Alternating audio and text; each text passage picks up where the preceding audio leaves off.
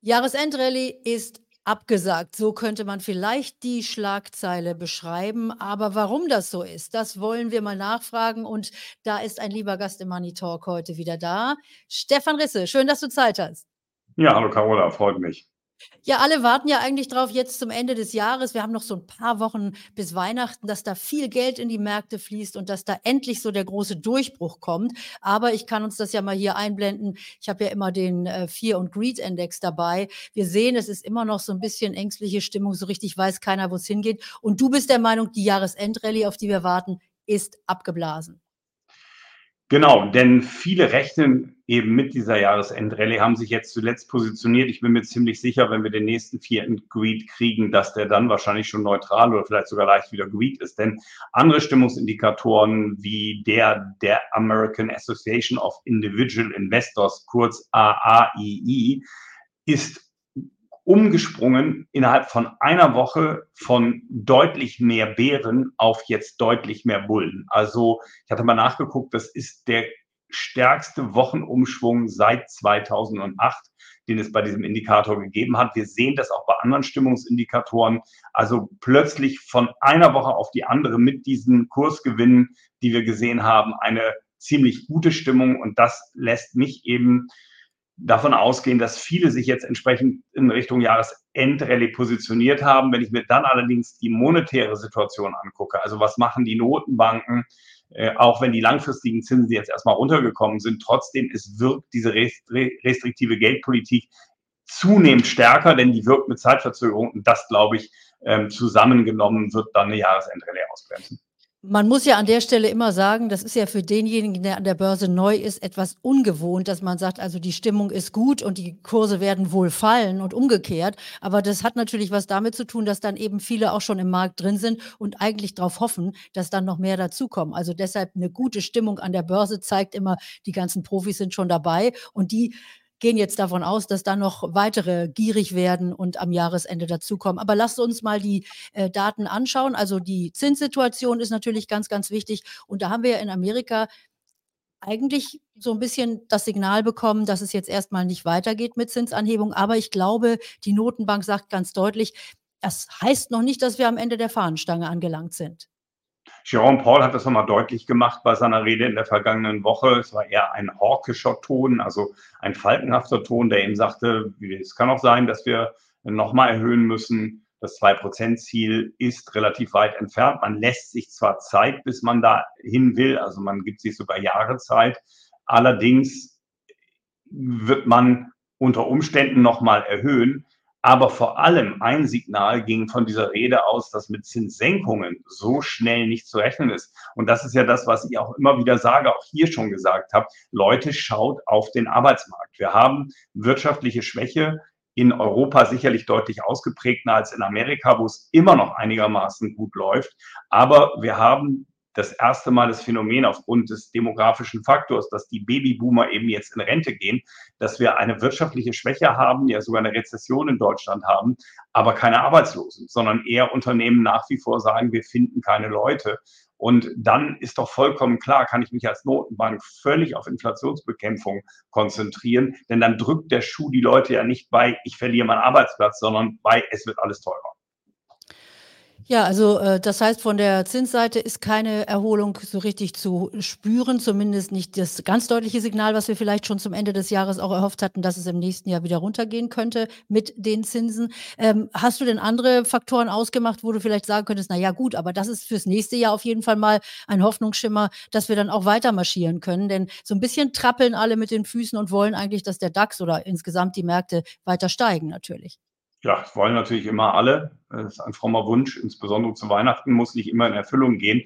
Ja, ich glaube tatsächlich, dass die amerikanische Wirtschaft in eine Rezession kommen wird, dass diese Zinserhöhungen diesmal mit noch stärkerer Zeitverzögerung auf die Wirtschaft wirken, weil eben viele Schuldner die sehr tiefen Zinsen, die wir über einen längeren Zeitraum hatten, genutzt haben, um sich längerfristig zu verschulden. Das heißt, es dauert diesmal noch länger, bis diese Zinserhöhungen wirken. Aber ich glaube, die Wirkung wird sich überhaupt noch entfalten. Wir sehen erst Ansätze dessen, da kommt noch viel mehr, da kommen auch Firmenpleiten. Und das, Carola, würde dann dazu führen, dass die US-Wirtschaft vielleicht dann doch stärker in die Rezession geht, als viele momentan glauben. Und das würde dann wahrscheinlich auch Schwäche am Arbeitsmarkt irgendwann bringen und dann doch die Hoffnung auf Zinssenkungen. Ansonsten sehe ich da nicht so viel. Ich glaube, auch die Unternehmensergebnisse werden zu hoch geschätzt.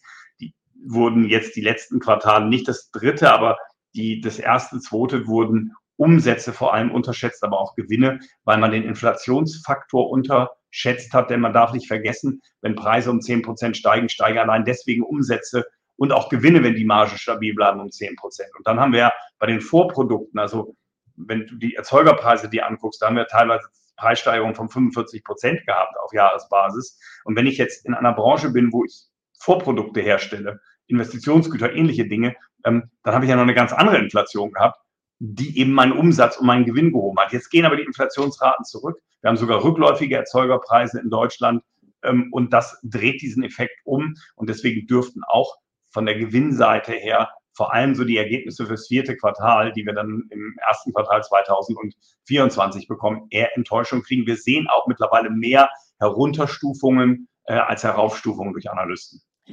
Wenn wir uns so die vergangenen Jahre angucken und äh, uns überlegen, wo immer dann die eigentlichen Krisenauslöser herkamen, das war dann ja doch immer in gewisser Weise überraschend, dass es kam. Aber auf der anderen Seite, wenn man darüber nachdachte, ähm, hatten eigentlich alle schon immer davor gewarnt, wenn ich mich so 2008 auch an die Subprime-Krise erinnere. So ein bisschen ähnlich ist das jetzt ja auch. Wir sagen alle, ja, diese steigenden Zinsen, die können nicht an den Unternehmen vorbeigehen. Da werden wir Einschläge sehen. Wir merken das auch schon an verschiedenen Stellen im Immobiliensektor. Also äh, was glaubst du, äh, es ist jetzt wirklich nur eine, eine Theorie, die wir hier aufstellen können, wo bekommen wir dann diesen negativen Impuls her, wenn er denn kommt, dass wir wirklich spüren und sagen, aha, das sind die Zinsen, die jetzt doch drei, vier, fünfmal so hoch sind wie vorher. Und jetzt sehen wir das in den Unternehmensergebnissen oder eben auch in den Pleiten.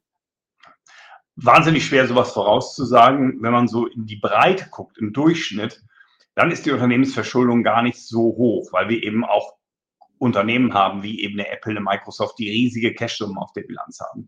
Ähm, nur bei Verschuldungskrisen ist es ja nicht so, dass alle verschuldet sein müssen, damit es zur Krise kommt, sondern da reißt die Kette immer am schwächsten Glied. Ähm, und das hängt ja dann immer alles zusammen. Und in Amerika haben wir 43 Prozent der Unternehmen, die mittlerweile keinen freien Cashflow mehr haben. Mit anderen Worten, die nicht mal mehr genug verdienen, um ihre Zinsen zahlen zu können. Also sogenannte Zombie-Unternehmen. Und ich gehe davon aus, dass wir im Unternehmenssektor, wie wir es jetzt eben im Immobilienbereich auch sehen, ich meine, allein die ganze Geschichte um den Herrn Benko herum spricht ja Bände. Ähm, ich glaube, da werden wir noch viel mehr sehen an der Front, tatsächlich Unternehmenspleiten sehen. Und dann geht das natürlich auch in den Bankensektor hinein. Es gibt ja auch welche, die eben mittlerweile auf dieses Thema Schattenbanken hinweisen. Wir haben ja eine große Verlagerung seit der Finanzkrise vom Bankensystem gehabt, die immer noch Kredite ausgeben, aber einen großen Teil ähm, oder einen nennenswerten Teil hat Private Equity übernommen, haben oder Private Debt ist der bessere Begriff, Private Debt Fonds übernommen, also private Kreditfonds sozusagen. Ähm, und auch die könnten möglicherweise, wenn sie gehebelt sind, da in Probleme kommen. Ähm, und auch die Kreditaufnahme bzw. die Kreditvergabe, weil die Vergabestandards auch stark gestiegen sind, wird deutlich zurückgehen. Und das ist natürlich dann auch immer konjunkturbremsend. Ja, ja, und äh, ganz richtig, diese Thematik aus Österreich mit den Banken, die kann man natürlich äh, eigentlich jeden Tag jetzt in der Zeitung mitverfolgen, wer also alles betroffen ist, wer wie viele Milliarden auch wirklich in dieses Immobilienimperium von dem Benko hineingepumpt hat. Und da werden wir wahrscheinlich in den nächsten Wochen noch einiges an Aufarbeitung sehen und möglicherweise auch an Negativmeldungen aus der Bankenwelt. Aber du hattest es gerade schon angesprochen, denn wir wollen natürlich als Aktionäre langfristig drinbleiben im Markt. Wir suchen die Unternehmen, mit denen wir uns ruhig schlafen legen können. Du hast von den großen Cash-Reserven gesprochen, auch der Tech-Werte. Da gibt es ja jetzt auch wirklich neue Industriezweige, die gerade entstehen. Also wir sprechen hier im Money Talk ganz, ganz häufig natürlich über neue Industrien wie KI, ähm, wie auch in der Medizintechnik, wie in allen Bereichen eigentlich äh, grüne, äh, der, die grüne Umwandlung unserer Wirtschaft. Also wo glaubst du, sollte man sich jetzt ähm, ein schönes Portfolio zusammenstellen und dann einfach ein wenig ruhig bleiben, auch in solchen schwierigen Zeiten. Wo kann man da die richtigen Werte finden? Also wir haben zum einen gesehen, dass ja die großen Werte, also die Magnificent Seven oder Eight in Amerika stark gestiegen sind, in Europa die Granulars, von denen man spricht, also Louis Vuitton, ASML, Sanofi etc., Novo Nordisk natürlich. Ähm, die sind stark gestiegen ähm, und sind eigentlich die Werte gewesen, die die Märkte getrieben haben und die großen Indizes getrieben haben. Ähm, das sind auch qualitativ richtig gute Unternehmen, die sind aber momentan, weil die eben auch zuletzt gestiegen sind, nicht mehr so billig. Da würde ich vielleicht eher ein bisschen warten, dass die mal runterkommen. Und dann haben wir eben die zweite Reihe, die nicht gestiegen ist. Und da haben wir sicherlich Unternehmen wie die erwähnten Zombie-Unternehmen mit einer schwachen Bilanz, die leiden werden, wenn die Zinsen weiter hoch bleiben.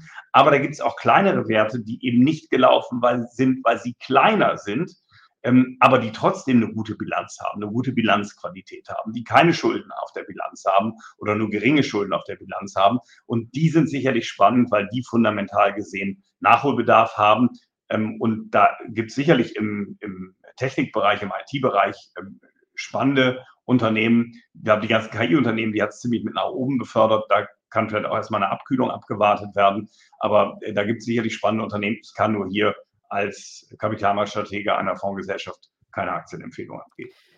Ja, und äh, das ist ja sowieso auch hier keine Empfehlung, die wir geben, sondern das sind Ideen, die wir euch mit auf den Weg geben. Und ich habe an der Stelle dann ja auch immer noch ein kleines Geschenk für all diejenigen, die hier bei mir in der Sendung dabei sind. Da könnt ihr nämlich hier mein Buch runterladen, wenn ihr diesen Code scannt und dann bekommt ihr mein Buch zum Börsen-EQ. Das ist nämlich genau das Thema Börsenpsychologie, was hier behandelt wird. Also haltet das Video kurz an, scannt den Code und dann könnt ihr das Buch herunterladen und habt was fürs Wochenende, vielleicht fürs nächste nächste, wenn es ein bisschen ungemütlich wird draußen mit dem Wetter, dann könnt ihr euch aufs Sofa legen und ein wenig was zum Thema Börsenpsychologie ähm, lesen. Ja, und äh, Stefan, ich danke dir natürlich immer, dass du ins, äh, in den Money Talk kommst. Alle, die neu dabei sind, die lassen mir mal hier ein äh, Abonnement da. Das ist ja die Währung auch bei YouTube.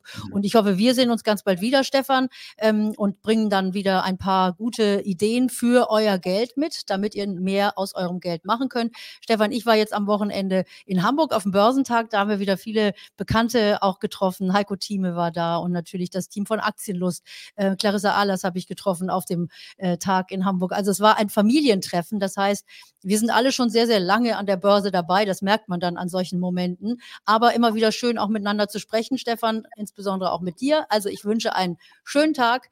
Bleibt uns gewogen und immer positiv sein mit dem Geld. Dann wird auch mehr draus. Bis bald. Tschüss.